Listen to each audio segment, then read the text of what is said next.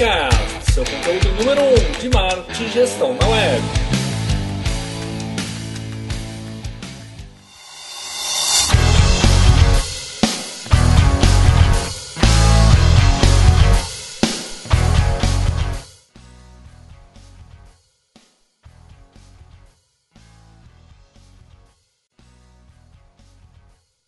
Chegamos ao fim da segunda temporada do Contcast, no 19 episódio, com a presença ilustre do meu amigo Clodoaldo Oliveira. Clodoaldo é diretor executivo da J. Valério e ele está aqui conosco hoje para fazer um bate-papo sobre como foi para várias empresas, sobre a ótica dele, modelos de negócio resilientes e gestores inteligentes que venceram a pandemia. Seja bem-vindo, Clodoaldo. Tudo bom? Bem, Alexandre, eu agradeço a oportunidade, muito feliz de estar com você aqui, podemos conversar sobre esse tema tão importante aí, ajudar a enriquecer um pouco, ampliar essa, essa visão aí dos nossos colegas que estão nos ouvindo. É um prazer estar aqui.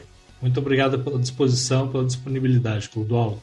Pessoal, eu pedi para o Clodoaldo um mini currículo, ele me passou aqui um, uma bíblia, então acho que não à toa ele ficou para fazer esse encerramento dessa segunda temporada, porque o cara tem uma bagagem fenomenal. Clodoaldo ele é administrador, pós-graduado em gestão de pessoas e também em gestão comercial e vendas. É diretor executivo da J. Valério, associado à Fundação do Cabral e também é palestrante. Foi executivo nas áreas de telecomunicações, saúde, logística e comunicação, tendo atuado em posições de liderança em grandes corporações como Vivo, Oi, Unimed e SBT. Atuou na gestão de três startups de operações, sendo responsável pelo planejamento estratégico, implantação e administração de canais de vendas e gestão de equipes de trade marketing em todo o território nacional. Com essa bagagem, eu te pergunto, Clodoaldo, como foi viver a pandemia, como foi sobreviver a ela? Conta um pouquinho da tua trajetória, como você chegou aqui no J. Valério e o trabalho que você vem fazendo hoje. Bom, Alexandre, a minha trajetória provavelmente não é diferente de muitos colegas, muitos profissionais que estão aqui provavelmente nos ouvindo e da sua, inclusive. Né? Uma trajetória de muito trabalho, de muito empenho, de muito comprometimento e um destaque, talvez possamos chamar assim, principalmente para a administração e para as áreas comercial e marketing. A minha atuação, minha carreira foi construída basicamente em cima dessas áreas onde eu tive a oportunidade de passar por essas empresas que você citou, e um ganho, um aprendizado extraordinário, principalmente é, quando eu tive a oportunidade de atuar no mercado de telecom. Passei por duas grandes empresas, duas grandes operadoras, que foram a Vivo e a Oi, no começo era Brasil Telecom, depois virou Oi. E nessas empresas, principalmente, tive a oportunidade de passar por várias, deflagrar vários inícios de operação, mudanças inclusive de bandeira. Isso traz um aprendizado muito grande, principalmente no momento da dificuldade. Né? Então, é, eu sempre costumo dizer uma frase, ela não é minha, eu ouço essa frase do meu velho pai já desde que eu me conheço por gente, quando ele diz assim que é, o aço se tempera no fogo. Então, eu costumo usar muito essa, essa frase porque isso é uma verdade absoluta no mundo corporativo. Né? Na, na, dificuldade, onde vêm os maiores aprendizados, onde vêm as maiores lições. Então, foi uma, uma carreira construída com bastante empenho nesse sentido. Eu posso dizer, na minha visão, que a J. Valério foi um prêmio por todo esse período porque a J. Valéria é uma empresa onde eu tenho uma oportunidade de me desenvolver diariamente, onde eu me relaciono diariamente com profissionais de altíssimo nível, os profissionais da Fundação Dom Cabral, os profissionais da própria J. Valéria. Tem um presidente que tem uma bagagem extraordinária, né, uma pessoa especializada na área de governança corporativa, com projetos no Brasil, com projetos no exterior, uma pessoa com quem eu aprendo muito e no dia a dia, principalmente lidando com as empresas com as quais eu tenho oportunidade. A J. Valéria atua no Paraná, atua no estado de Rondônia e uma, uma pequena parte ali daquela região do interior de São Paulo que faz divisa ali com o noroeste do Paraná, com Maringá e Londrina ali, que é Presidente Prudente, Assis, Ourinhos. Então, o número de clientes que nós temos nessas regiões é muito grande e como você falou, clientes dos mais variados perfis, líderes dos mais variados perfis e o aprendizado é diário. Eu tenho absoluta convicção que eu aprendo muito mais com esses líderes, com essas empresas, do que eles têm a oportunidade de, de aprender com os nossos programas. Né? A nossa vivência no dia a dia é o que mais traz aprendizado quando você está preparado para isso, né? quando você está receptivo a isso. Quando você já entra numa relação disposto a aprender esse aprendizado ele é inevitável, né? Então eu nunca entro dizendo que a gente vai ensinar alguma coisa, a gente entra para aprender junto com o cliente, muitas vezes até mais do que ele próprio. Evidente. Então essa trajetória é uma, é uma trajetória que eu por isso que eu disse que a J Valério para mim é um prêmio, que é um ambiente é, extraordinário de aprendizado diário. Eu, eu sempre levo isso para minha equipe, para os meus gerentes que eles têm que aproveitar ao máximo esse momento, porque é uma oportunidade sem igual. Você está todos os dias é, evoluindo, atualizando seus conhecimentos em todas as disciplinas de gestão. Isso é fundamental para a nossa vida pessoal e pra, principalmente para a nossa vida profissional. Muito legal. Clodoaldo, olha que interessante, né? Eu tenho uma passagem aí por agências de, de, propaganda, de comunicação, de promoção, do escritório de marketing, mesmo trabalhando hoje na TOTUS com tecnologia, né, marketing em tecnologia, a gente tem clientes de vários setores. E uma coisa que me fascina muito é em cada mesa, em cada conversa, a gente aprende sobre setores que não é do nosso métier, mas que a gente precisa conhecer, a gente precisa se aprofundar. Então, eu vou conhecer como é que funciona uma linha de montagem numa fábrica, eu vou conhecer as características de um varejo, de uma distribuição, de uma logística, né, de serviços. E acho que isso ajuda a nos formar um profissional melhor, ser um profissional com uma visão um pouco mais holística. Obviamente, não somos especialistas nesses setores, somos especialistas na nossa área de atuação, mas o quanto mais a gente conhecer das empresas, do mercado, da, dessa dinâmica toda, acho que isso gera uma, pelo menos facilita a visão de criatividade, de como criar conexões. Perfeito, perfeito. O profissional é, atual e isso vai por muito tempo para o futuro, Alexandre, ele tem que estar preparado para isso. Os executivos hoje, que são mais bem-sucedidos, que possuem os melhores resultados, estão preparados para ter um domínio absoluto sobre a sua área de atuação, mas ter conhecimentos básicos que permitam a ele navegar em outras situações, em outros segmentos. E como é que você consegue adquirir isso? É no relacionamento, é no convívio diário com as mais diferentes áreas, principalmente com aquelas que aparentemente são um grande desafio para você. Que eu costumo dizer, aquelas em que eu tenho domínio, normalmente existe uma tendência que eu queira ficar por ali, né?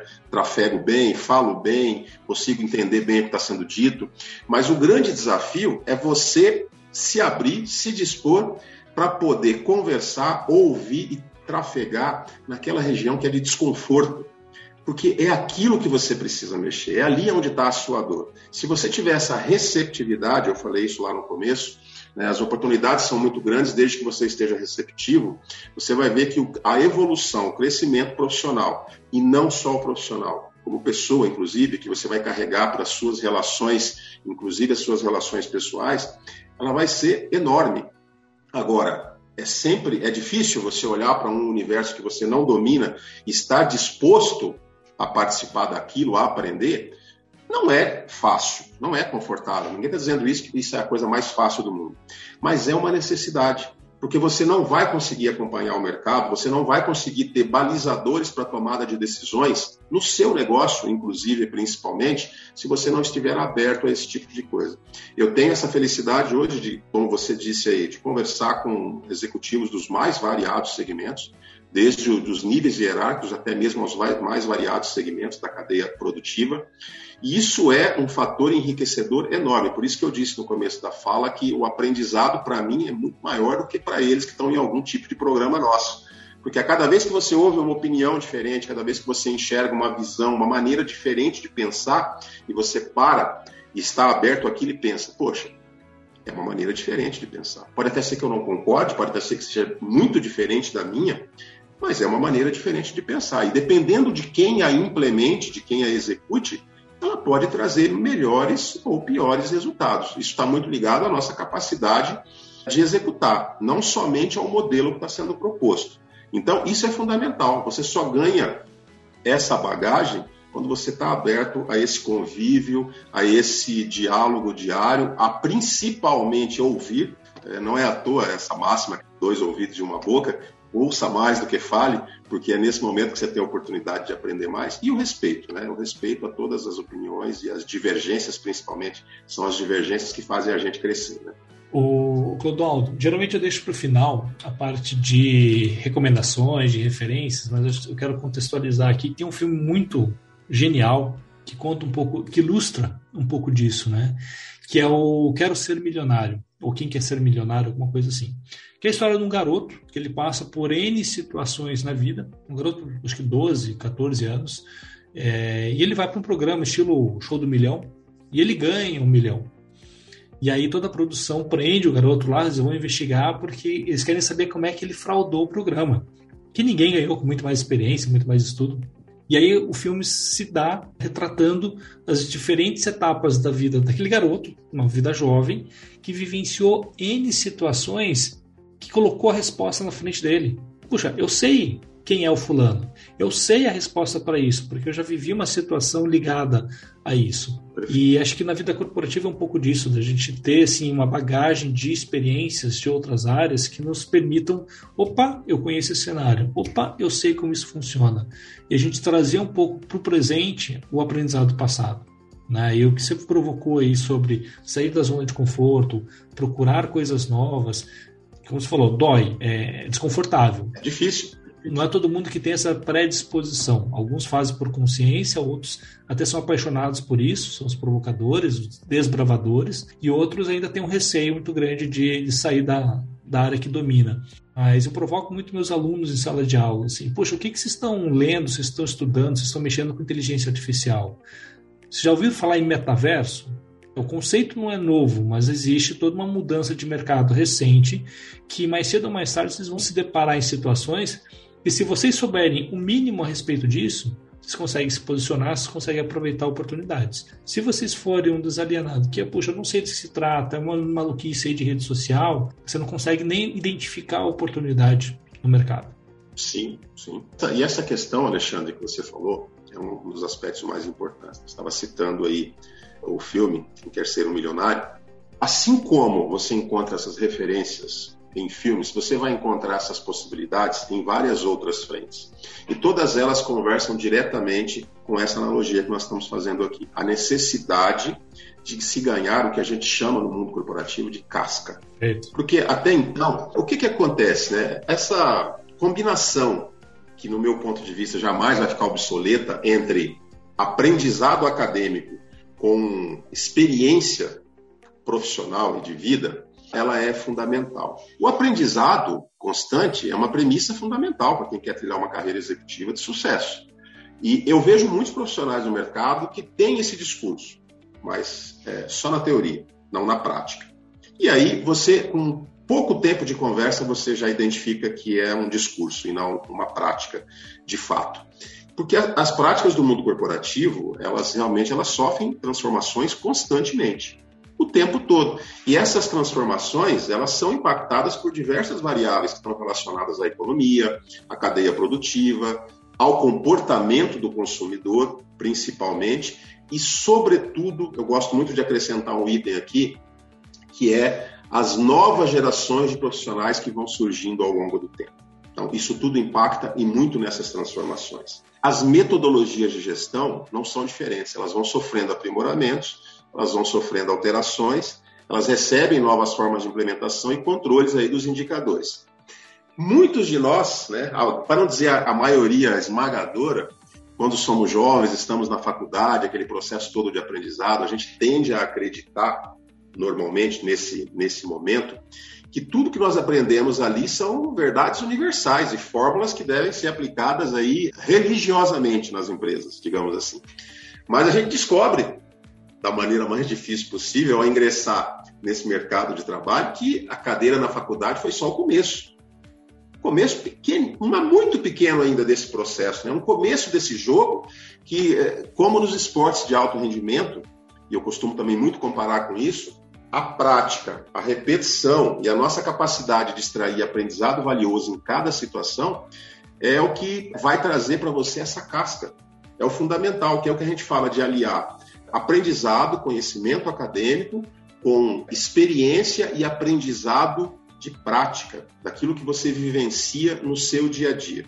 Você está aproveitando e se desenvolvendo a todo instante. Aquela, a capacidade e a sensibilidade para tomar decisões assertivas vão vir dessa casca que você está formando. desse processo que ele reúne aprendizado acadêmico, mas que ele é fundamental ser complementado com a experiência como executivo, com a experiência no dia a dia. Isso vai trazer para você um conhecimento que a faculdade não dá, mas isso só não é suficiente. O banco da escola, o banco para estudar, para aprender, ele é permanente. O profissional que está se dispondo, que está aberto, receptivo a fazer isso permanentemente, ele é um profissional que está afadado ao sucesso, porque as oportunidades vão surgir, e você colocou muito bem colocado. E no momento que elas surgirem, ele precisa ter a capacidade de identificá-las. E ao identificá-las, ele precisa ter a condição e o preparo para aproveitá-las da melhor maneira possível. Porque senão, o cavalo vai passar encilhado à sua frente inúmeras vezes e você não vai conseguir aproveitar as oportunidades, porque você vai sequer conseguir enxergar o cavalo passando à sua frente. Não, perfeito. Acho que é exatamente isso, né? É estar tá capacitado, ter uma, um preparo para poder agir, poder identificar e ter essa predisposição em fazer alguma coisa diante do, do novo e da, da oportunidade que surge. Então a gente está falando aqui basicamente de formação acadêmica, de formação executiva, a gente está falando de um conceito que está muito em alta. Assim, eu, eu gosto de ser o Mr. M do marketing, tá?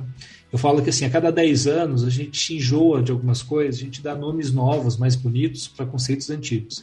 Hoje a gente fala muito no mercado sobre lifelong learning. Perfeito. Na minha época era ser nerd de carteirinha. Eu sou nerd até hoje, eu gosto de sentar, de estudar, de assistir alguma coisa, de ler, de estar aprendendo coisas novas. Agora, isso tem um nome bonito que é o lifelong learning, ou seja, você passa ao longo da vida estudando, aprendendo coisas novas. Isso eu acho que é um grande diferencial para quem quer trazer uma alta performance, para quem quer assumir novas responsabilidades. Eu queria te fazer uma provocação de como a J. Valério tem contribuído para isso para os executivos que estão no mercado. Essa pergunta é bastante interessante, muito importante, Alexandre. A J. Valério, ela tem uma atuação no mercado de educação corporativa, executiva, de projetos de governança há mais de 16 anos. A J. Valério é um grupo, o Grupo J. Valério, são duas empresas. Uma das empresas, a J. Valério, ela é associada, ligada diretamente à Fundação Dom Cabral, já há 16 anos. Fundação Dom Cabral, maior escola de negócios da América Latina. Não é o Clodoaldo que está dizendo, isso é um ranking de educação corporativa, educação executiva. Todo ano ele é divulgado pelo jornal britânico Financial Times. E a Fundação Dom Cabral é a escola de negócios número um da América Latina há 15 anos consecutivos. Está entre as nove melhores do mundo nós representamos a Fundação Dom Cabral. Então, esse braço do Grupo J. Valério atua diretamente com a Fundação Dom Cabral, com programas em diversas áreas da gestão, todos com uma chancela da Fundação. E são programas voltados tanto para o desenvolvimento empresarial, passando desde o início do processo, que tudo se inicia com a construção de um planejamento estratégico, e se a empresa já tem um, passa pela revisão desse planejamento e desemboca no acompanhamento depois, periodicamente, da execução desse planejamento, com os seus indicadores, com os seus KPIs, com, envolvendo todas as lideranças da empresa. E também tem programas voltados para o desenvolvimento, para a capacitação dos executivos que estão à frente dessas organizações. Programas que vão trabalhar aspectos como liderança, programas que vão trabalhar conhecimentos voltados às questões financeiras, às questões de marketing e vendas, às questões estratégicas, programas que estão voltados às mais variadas áreas da gestão, para que proporcionem para esse profissional as condições mínimas de acompanhamento do que o mercado está fazendo e da evolução que esse mercado está sofrendo. Então, já há algum tempo que o tema do momento, por exemplo, é a transformação digital. Todo mundo sabe, e a pandemia intensificou essa discussão, né? Ajudou muito nisso. Ajudou né? muito, acelerou esse processo para muitas empresas. Só que transformação digital vai muito além de você ter um site bacana, bonito, que converse com o seu cliente. Transformação digital passa inicialmente por um processo de mudança de mindset da empresa. Né? Se a sua empresa, se a sua equipe, se as pessoas que estão à frente do seu negócio não têm uma mentalidade voltada para esse processo, você pode ter todos os recursos e ferramentas tecnológicas eh, de última geração, que isso não vai funcionar. Então, existe todo um processo de preparação de uma empresa para todas essas áreas da gestão, eu citei a transformação digital porque ela é algo que está em evidência, que a pandemia acelerou, que fez com que muitas empresas saíssem desesperadas atrás disso, Eu tenho dito muito, Clodoaldo, assim, a transformação digital deixou de ser um slide bonito em cima do palco. Sem dúvida. É. Para influenciar diretamente no caixa. Sem dúvida. O gestor sabendo ou não, é. tendo consciência ou não disso. Sim. Né? E a pandemia deixou isso muito evidente. A pandemia ela trouxe à tona uma série de situações que nós vimos postergando já há muito tempo, há muito tempo. Transformação digital é uma delas. Esse assunto já está na mesa, não é de hoje, faz bastante tempo. Mas aí você encontra os perfis conservadores, né? Os fundadores, as pessoas que estão à frente das empresas. Ah, mas eu sempre fiz assim. Poxa, mas eu cheguei aqui, eu não cheguei aqui à toa. Eu tinha um cliente, por exemplo, que é, é ele era um transportador, é um transportador muito forte, mais de 500 caminhões, tem um faturamento já de uma empresa é, robusta, parruda, mas ele começou com um caminhão, ele sendo o motorista do caminhão, ele dirigindo esse caminhão. E ele foi crescendo aos pouquinhos. Pegou o irmão, comprou, compraram mais um caminhão, aí veio o primo, aí veio não sei quem, foi crescendo, foi crescendo. Mas ele acredita piamente que as práticas que ele tinha quando ele tinha 10 caminhões são as mesmas que ele deve continuar tendo agora que ele tem 500. São as mesmas que quando ele tinha três funcionários do que hoje quando ele tem 250. Então, assim, é... ele, ele tem os méritos do crescimento dele sem nenhuma sombra de dúvidas.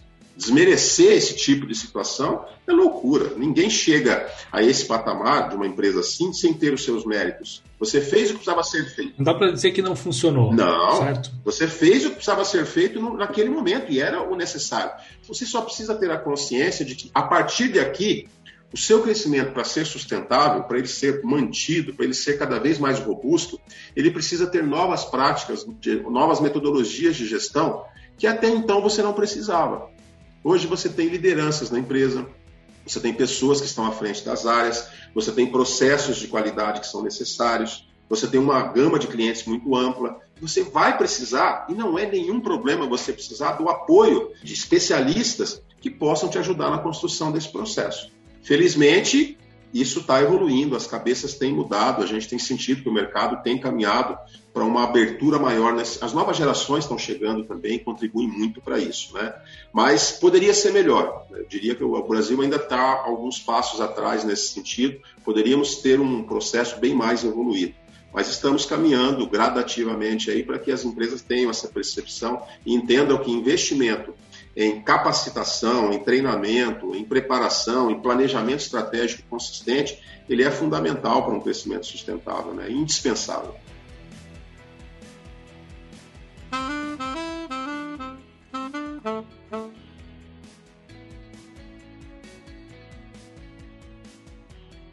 Ludolfo, nessa vivência e nesse contato com gestores de várias empresas em diferentes níveis de maturidade e governança ao longo da sua jornada, como você descreve para nós o processo de amadurecimento e de desenvolvimento de governança nas empresas?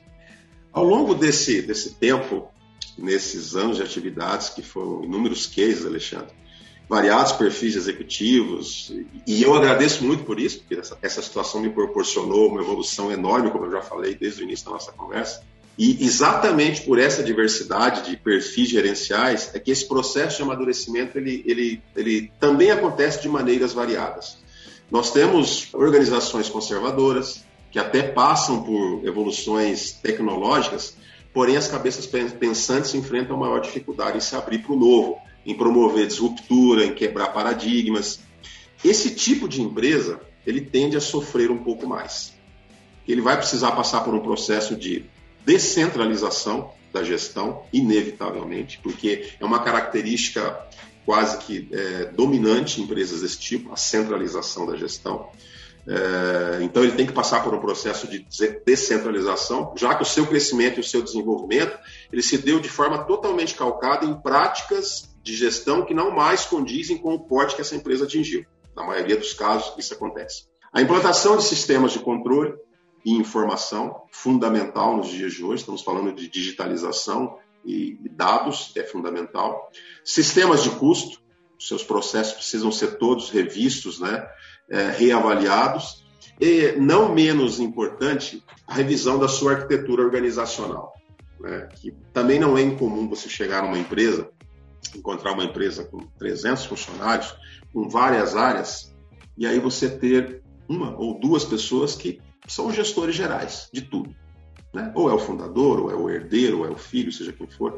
E aí essa empresa não tem uma arquitetura organizacional adequada, com lideranças alocadas em cada área, para que o processo flua sem depender da presença desses principais gestores.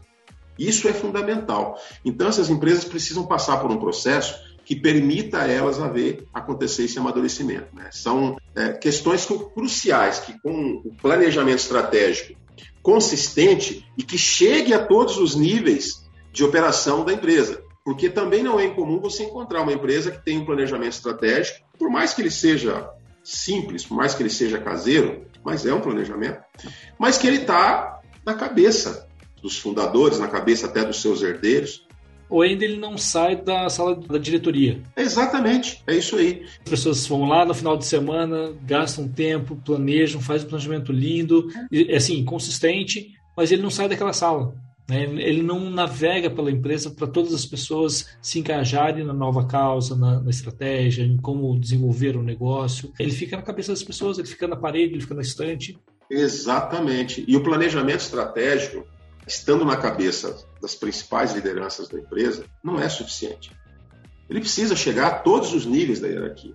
As pessoas mais simples, que fazem parte lá embaixo das atividades é, mais básicas da empresa, precisam saber o mínimo de qual é o planejamento da empresa, de onde ela está hoje, para onde ela está caminhando, onde ela quer chegar.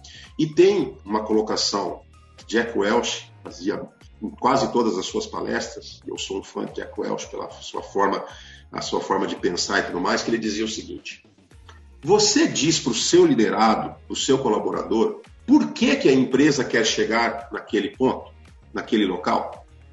Porque as pessoas tendem a comprar as ideias, a compartilhar os objetivos com você, quando elas sabem por que, que elas estão fazendo aquilo. Quando elas entendem qual é o objetivo daquilo. Existe um planejamento estratégico. A minha empresa está se preparando para atingir um faturamento Y com um número X de clientes em tal época. E o que que isso, além de saber por que que isso é importante para a empresa, o que, que isso traz de benefício para mim, como colaborador? O que eu ganho com isso? Né? O que as pessoas ganham para se engajarem naquela ideia? O líder precisa ter isso muito claro, porque as pessoas são movidas pelos seus anseios. O líder que consegue conciliar os objetivos de uma empresa com os anseios da sua equipe, os anseios individuais que cada um tem, ele é um líder que vai alcançar resultado, porque a equipe vai trabalhar como um elo de uma corrente para que isso aconteça. Porque eu sei que se a minha empresa crescer e se desenvolver, vão ter novas oportunidades, eu vou crescer profissionalmente. Crescendo profissionalmente, eu vou melhorar o meu salário. Melhorando o meu salário, eu vou dar mais conforto e qualidade de vida para minha família. É uma cadeia. Só que aquela frase, o óbvio precisa ser dito e precisa ser reforçado. Você, como líder, tem que colocar isso para a sua equipe o tempo inteiro. Ela tem que entender os ganhos que ela vai ter com a evolução e com a empresa atingindo as suas metas. E hoje, muitos líderes deixam isso a desejar. Um dos temas que eu sou mais demandado, Alexandre, para falar é sobre liderança. É uma área que eu gosto muito, que eu procurei me, especializar. E é, é, é impressionante quando a gente chega nesse momento da palestra, nesse momento da conversa, nas mais variadas empresas onde eu tive a oportunidade de estar, quando você olha para o semblante das pessoas sobre isso que está sendo dito aqui, como que parece que assim, o olho parece que dá uma regalada, você sente um brilho diferente, alguém, uma pessoa olha para outra, troca um olhar, tipo assim, poxa, isso aí que a gente estava falando. Porque é algo básico. Isso não é fórmula mágica, é algo básico, isso é relacionamento. Pessoas precisam se relacionar com transparência e, acima de tudo, com valorização ao você mostrar para o seu, seu liderado aonde a empresa está, para onde ela quer ir, por quê e o que ele vai ganhar com aquilo, isso é transparência no relacionamento, isso é valorização humana e todo mundo, eu, você, minha esposa, sua esposa, nossos filhos, todos querem isso. Todos gostam disso. Sem dúvida. Então, o líder que tem essa visão, ele tende a conseguir trazer a sua equipe consigo para os objetivos que a empresa está buscando. Ou seja, é um trabalho de tradução e de venda. Perfeito. Eu tenho que vender o propósito, eu tenho que traduzir a estratégia, eu tenho que fazer com que as pessoas queiram fazer aquilo não pela camisa da empresa. E acho que eu já falei em outro episódio aqui, eu não, não sou muito fã daquele conceito de ah, tem que vestir a camisa da empresa. Uhum. A empresa que eu trabalho, eu tenho um monte de camiseta legal. Eu falo isso na integração para os novos colaboradores. Cara, vocês vão ganhar muita camiseta enquanto vocês estiverem aqui. E uma mais legal do que a outra. Mas o que é importante? Ter uma sinergia onde cada um podendo jogar com a sua camisa, com o seu objetivo pessoal, com seu, sua visão de crescimento profissional, contribua para o crescimento da empresa. E ao contribuir para o crescimento da empresa, a empresa crescendo contribui para o meu crescimento pessoal e profissional. Aí a coisa funciona e é sustentável. Se não, você falou, poxa, eu não entendo por que, que a empresa quer fazer isso, mas o que, que eu vou ganhar com isso? E gera aquele ciclo negativo de você ficar criticando, de você não querer aderir, de você não. Porque você não entende o, o valor da, das coisas. Né? Independente do, acho que do nível de, de profissional, o nível hierárquico, tem que ter uma boa conversa de tradução e de, de comercialização, de venda. Olha, a ideia é essa, o objetivo futuro que a gente quer é esse, e você pode ganhar isso, você pode fazer parte disso. A gente usa muito aqui na TOTS o conceito de nós não contratamos profissionais para trabalhar conosco. Convidamos pessoas a construir os seus sonhos junto com a gente. Sabe? É uma maneira de traduzir um pouco esse conceito que, puxa, o que, que eu quero para mim e como que essa empresa pode contribuir para isso. E como eu posso contribuir para que a empresa consiga chegar lá e aí a coisa se retroalimenta, né? Quando a gente enxerga, né, Alexandre, a empresa enxerga no colaborador o meio, o caminho, o apoio para atingir seus objetivos. O colaborador não é diferente. Ele enxerga na empresa o meio, o caminho para alcançar as suas metas, os seus anseios, os seus sonhos. É, eu gosto muito de falar de sonhos, porque a vida é sonhar. Todos têm um sonho. Uns mais ousados, outros mais humildes, mais modestos, mas todos têm um sonho. E a empresa é o caminho para se atingir isso. Claro. Como é que eu visto a camisa? Você falou aí agora, não é porque o meu chefe falou que eu tenho que vestir a camisa. Isso não faz eu vestir a camisa. Eu visto a camisa quando eu percebo que a empresa se preocupa com os meus anseios também. Ela quer me proporcionar alcançar aquilo. E quer me fazer entender, me ajudar a entender que para alcançar aquilo, eu preciso ajudá-la a alcançar os objetivos que ela tem. Quando a empresa mostra essa preocupação, e digo uma coisa para você: essa preocupação tem que ser real, ela tem que ser verdadeira. Ela não pode ser simplesmente um, um, um cenário, ela não pode ser simplesmente um protocolo colaborador precisa sentir em você essa sinceridade. Você está preocupado que ele atinja os objetivos que ele tem. Tem que ser verdadeiro, né? Tem que ser verdadeiro, porque a partir daí, essa camisa vai entrar naturalmente. Eu vou brigar por essa empresa, no bom sentido, obviamente, em qualquer situação. Nos momentos mais adversos, eu vou ser o primeiro a ter, trazer ideias para poder superar aquele momento difícil, porque a sobrevivência e o sucesso dessa empresa é o meu sucesso, é o alcance. Agora, isso tem que ser trabalhado na cabeça dos líderes para que eles entendam. Não existe espaço para pseudo-líderes que colocam imposições para suas equipes. Esse espaço é necessário no momento em que você coloca necessidades, objetivos e a busca por anseios. Todo mundo quer alcançar um objetivo, não é diferente com ah, o seu colaborador.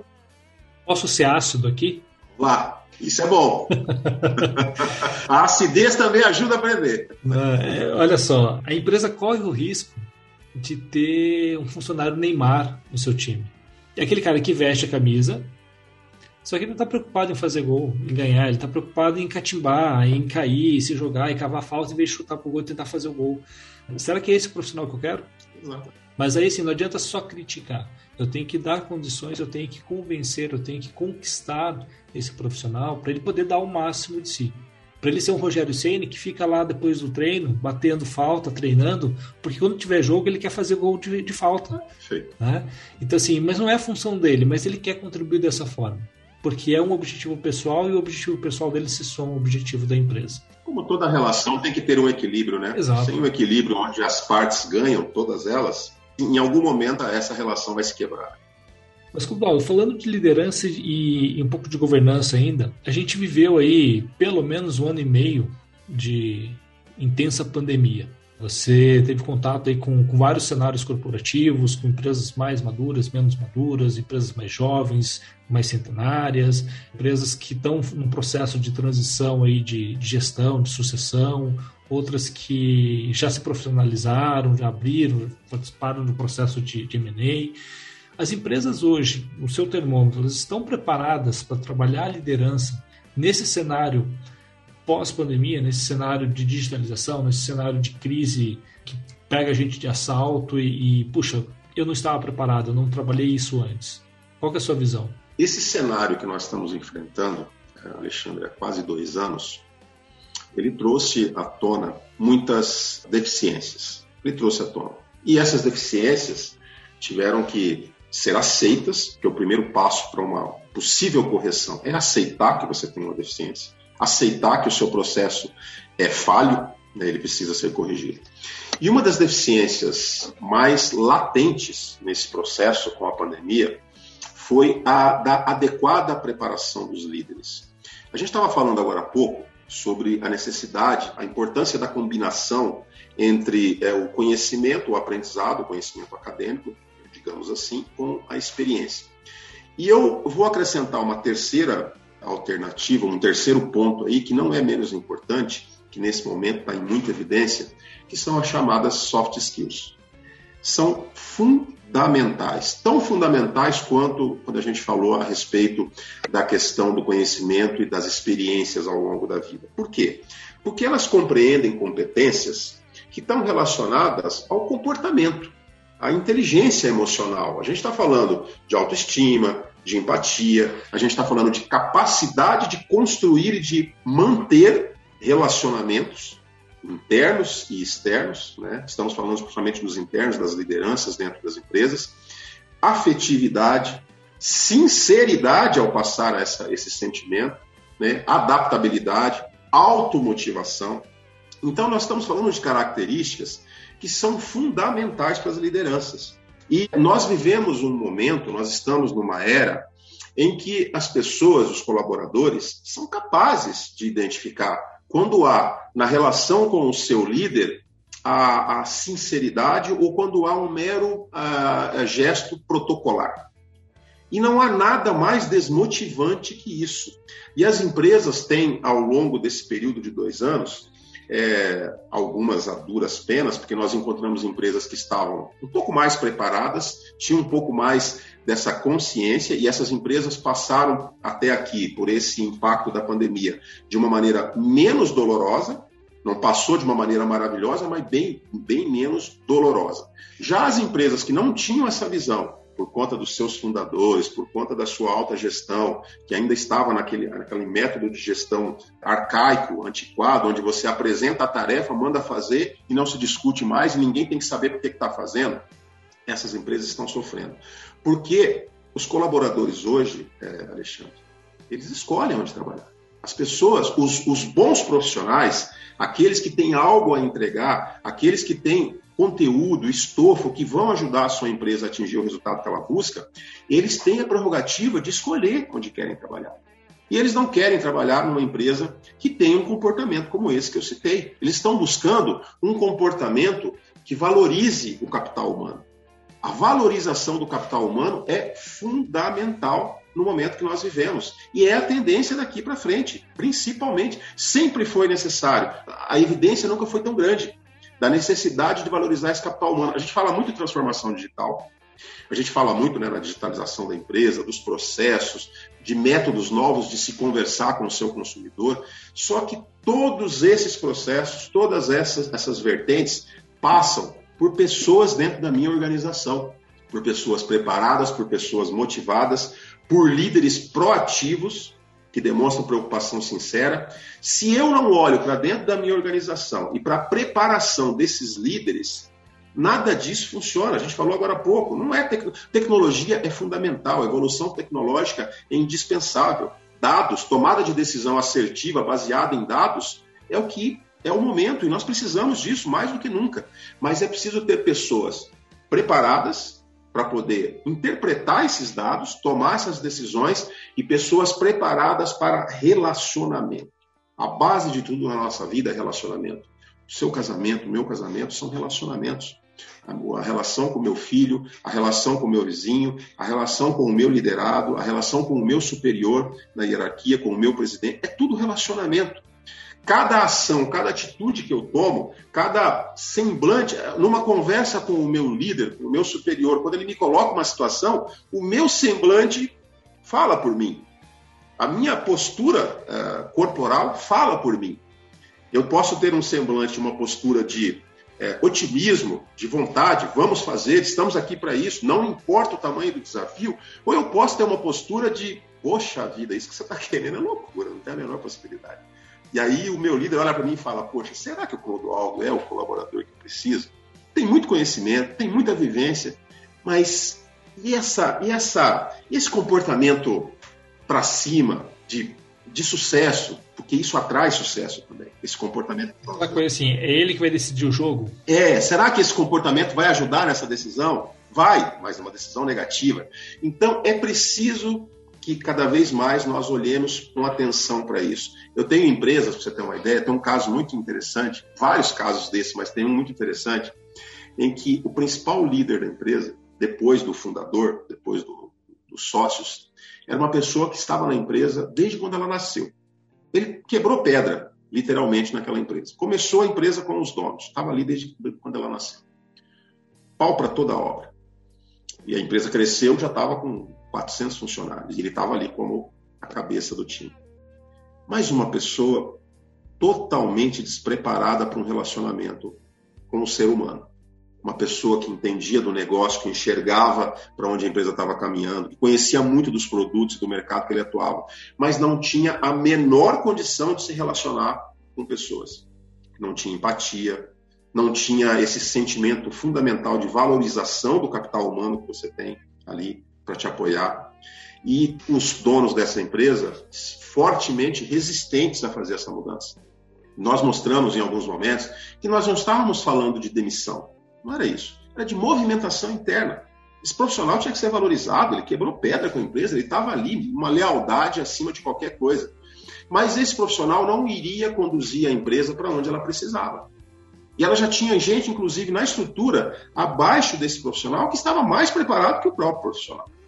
Então, as empresas estão é, percebendo, algumas a forceps, né, nesse período de desespero, pelo que passaram e algumas ainda estão passando, que tem que mudar essa cultura, que tem que olhar para essas lideranças dentro da empresa e perceber que hoje não se remete somente a conhecimento técnico, se remete a, se remete a capacidade de se relacionar com pessoas, interna e externamente, de cultivar esses relacionamentos, de construir e de mantê-los. Isso é fundamental. Né? E isso passa por uma série de coisas. Quando a gente fala em relacionamento, aí nós estamos falando de tudo, né? inclusive do que a gente falou lá no começo, Sim. de agregar conhecimento ao dia a dia, de conhecer como é que funciona melhor o universo do Alexandre na TOTS. Rapaz, isso me interessa, porque eu, em algum momento eu vou. Isso vai ser útil para mim. O que o meu colega do lado gosta, qual o hobby dele, qual a, a preferência, porque a hora que eu consigo entender isso, eu consigo interagir melhor com ele, trazer, criar uma afinidade maior para a gente ter uma, uma sinergia de trabalho conjunto. Exatamente. Eu costumo dizer, você goste, aceite, acredite ou não, o mundo é cheio de pessoas. Né? Então é melhor você aprender a lidar com elas. É, é isso aí. Você pode até não gostar, mas não tem jeito. Então é melhor se render. É, é mais inteligente você aprender a lidar com elas. Pode não gostar, é uma opção, né? Mas entenda que, puxa, você vai ter que interagir com as pessoas ao fazer isso, você só vai ter vantagens. Exatamente, exatamente. E, acaba se tornando um, um ser humano melhor também. Sem sombra. Meio contra gosto, mas vai, vai se tornar um ser humano melhor. Sem sombra de dúvidas. Até às vezes não percebendo, mas acontece. É, exatamente. é isso aí. Clodaldo, você falou aí de adaptabilidade, a gente está falando muito de mudança, de, de novidades, né? De uma forma direta, o que, que você acredita que foi significativo para as empresas que conseguiram vencer, passar bem pela pandemia, Infelizmente, a gente sabe que algumas, alguns modelos de negócio, algumas gestões não estavam preparadas, isso não foi saudável para a continuidade do negócio. Né? Mas o que foi significativo para quem passou bem, tá? quem venceu a pandemia, e o que você acredita que deve se consolidar daqui para frente?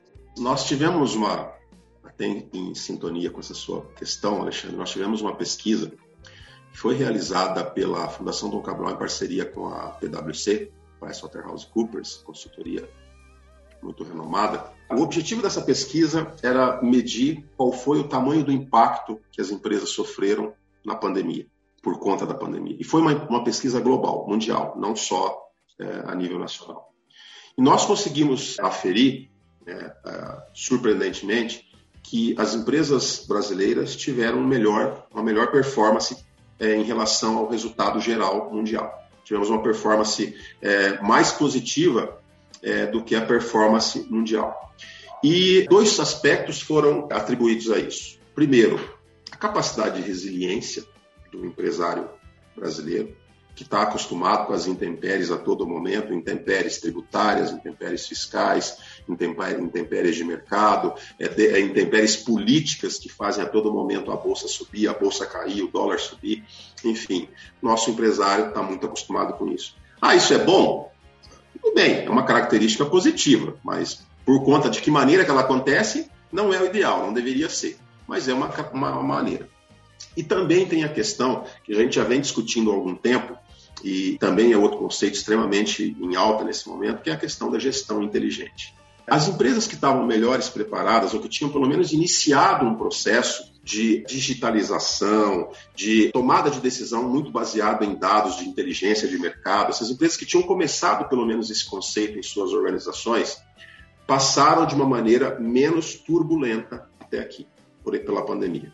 As empresas que não tinham absolutamente nada disso construído, nada disso pensado, pelo contrário, relegavam isso a segundo, a terceiro plano nos seus planejamentos, sofrem, estão sofrendo muito ainda. Algumas conseguiram dar uma equilibrada por acelerar o seu processo e entrar nesse nível de pensamento, mas aí uma coisa é você entrar nesse processo, a outra é você acreditar nesse processo. Você precisa entender e acreditar no processo. Não é apenas, ah, vou fazer então, chama lá um profissional que vai me ajudar e está tudo certo. Não, eu preciso acreditar, eu preciso entender quais são as nuances, quais são as vertentes desse processo e como eu tiro proveito desse processo para minha empresa da melhor maneira possível. Fala-se muito no mundo VUCA, Sim. você já deve ter escutado muito falar sobre isso, né? Que é uma sigla em inglês, traduzindo aqui para o nosso português, é volátil, incerto, complexo e ambíguo.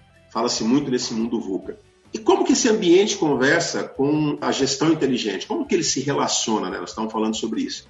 O ponto principal é que um ambiente de alta instabilidade, como é no nosso país quase que permanentemente, nesse momento mais ainda por conta da pandemia, as empresas precisam adotar estratégias que elas não só se limitem a compreender as transformações da sociedade, mas elas precisam, em muitos momentos, preverem essas transformações, se anteciparem essas transformações.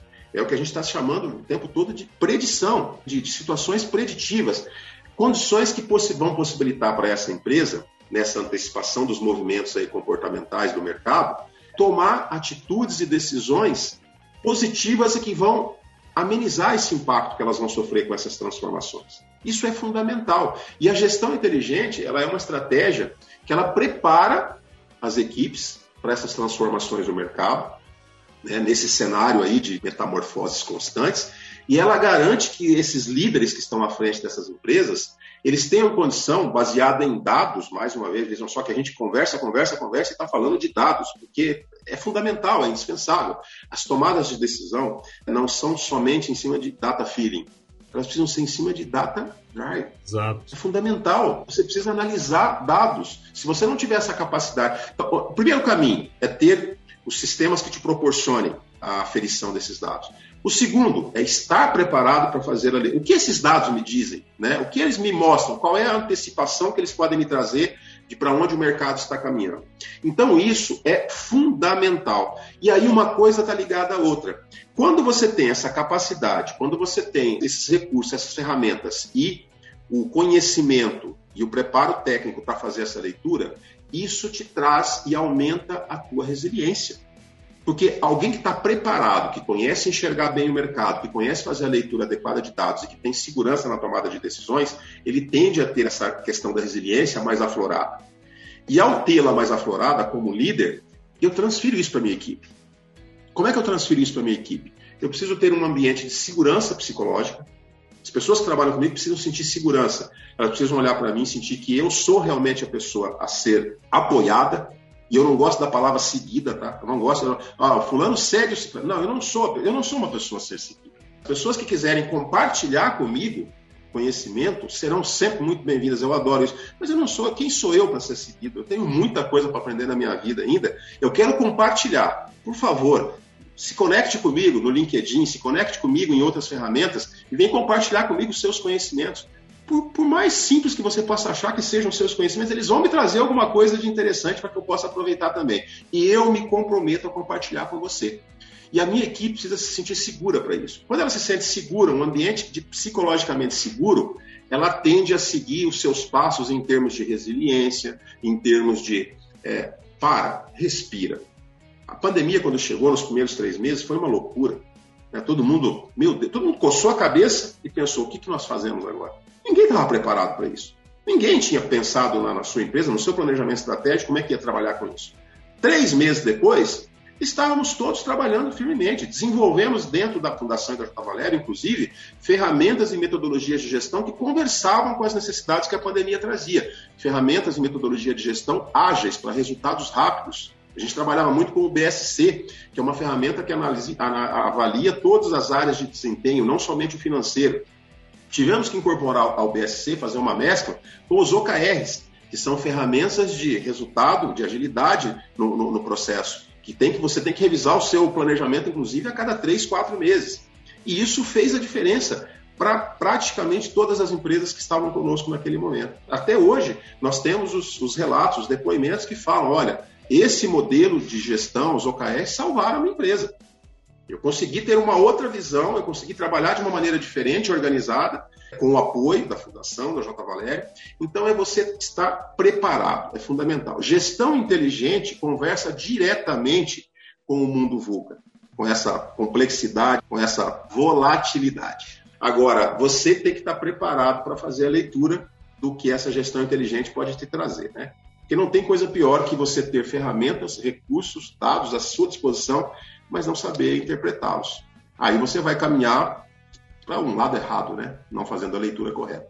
Sensacional, Clodoaldo. Acho que assim, te trazer aqui para fazer o encerramento da segunda temporada foi uma decisão, foi uma decisão muito acertada, porque acho que você nesse teu discurso final você descreveu o que eu vi nos últimos episódios conversando com gestores de vários setores, de várias empresas, tentando desmistificar o que é essa gestão inteligente. Você deu vários exemplos e, e características do que compõe isso e entregou o ouro né? não ao bandido, mas para nós aqui que somos praticantes do Long Life Learning, aqui ouvindo esse podcast, Isso. colocando a gestão inteligente como um impacto direto, precursor de um modelo de negócio resiliente. Que bom. Acho que traduzindo isso tudo que você falou, eu poderia colocar a gestão inteligente como um fator de sucesso de modelos de negócio resilientes. Para você ter resiliência, você montar um negócio que possa perpetuar-se no tempo diante de crises, de adversidades, de N situações, até mesmo as não previstas, mesmo com todo esse esforço de preditismo, né? precisa ter uma gestão inteligente. E o que é gestão inteligente? É todo esse discurso que você trouxe para nós. Sensacional.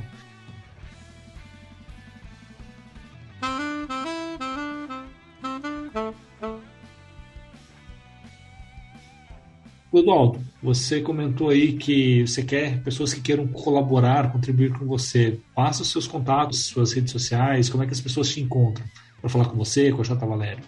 Você vai me encontrar basicamente, principalmente no LinkedIn. É a ferramenta que eu mais sou atuante. Confesso a você que redes sociais eu quase não participo, porque até pela falta de tempo de dar atenção para elas, então eu não tenho Facebook, eu não tenho Instagram, eu tenho LinkedIn, você vai me encontrar no LinkedIn. Digitou Clodoaldo Oliveira, J. Valério, acho que só tem esse lá. Ficar muito feliz se você quiser se conectar a mim para a gente trocar informações, trocar ideias, trocar práticas. Eu estou sempre aberto a isso, a poder te oferecer qualquer coisa que possa te ajudar no seu dia a dia e também receber de você isso em troca. E você me encontra também dentro dessa estrutura da J. Valério da Fundação Dom Cabral. É, você pode nos visitar, nosso site é o www.jvalerio.com.br. Lá você vai encontrar uma série de situações que podem até ajudar você no seu dia a dia relacionado à gestão e vai ser um prazer compartilhar contigo. Lá você me encontra e você já vai conhecer um pouquinho da história da J. Valéria também, de tudo que a Fundação Dom Cabral pode oferecer para te ajudar aí nessa sua caminhada nos desafios profissionais que você, nosso ouvinte, tem aí com certeza, como todos nós temos. Legal. Clodoaldo, debate pronto para a gente encerrar. O que, que você deixaria como um conteúdo estendido para quem está nos ouvindo? Um livro, um seriado, um filme? Qual a referência que você deixa para quem quer continuar se alimentar sobre o que a gente falou aqui? Eu vou.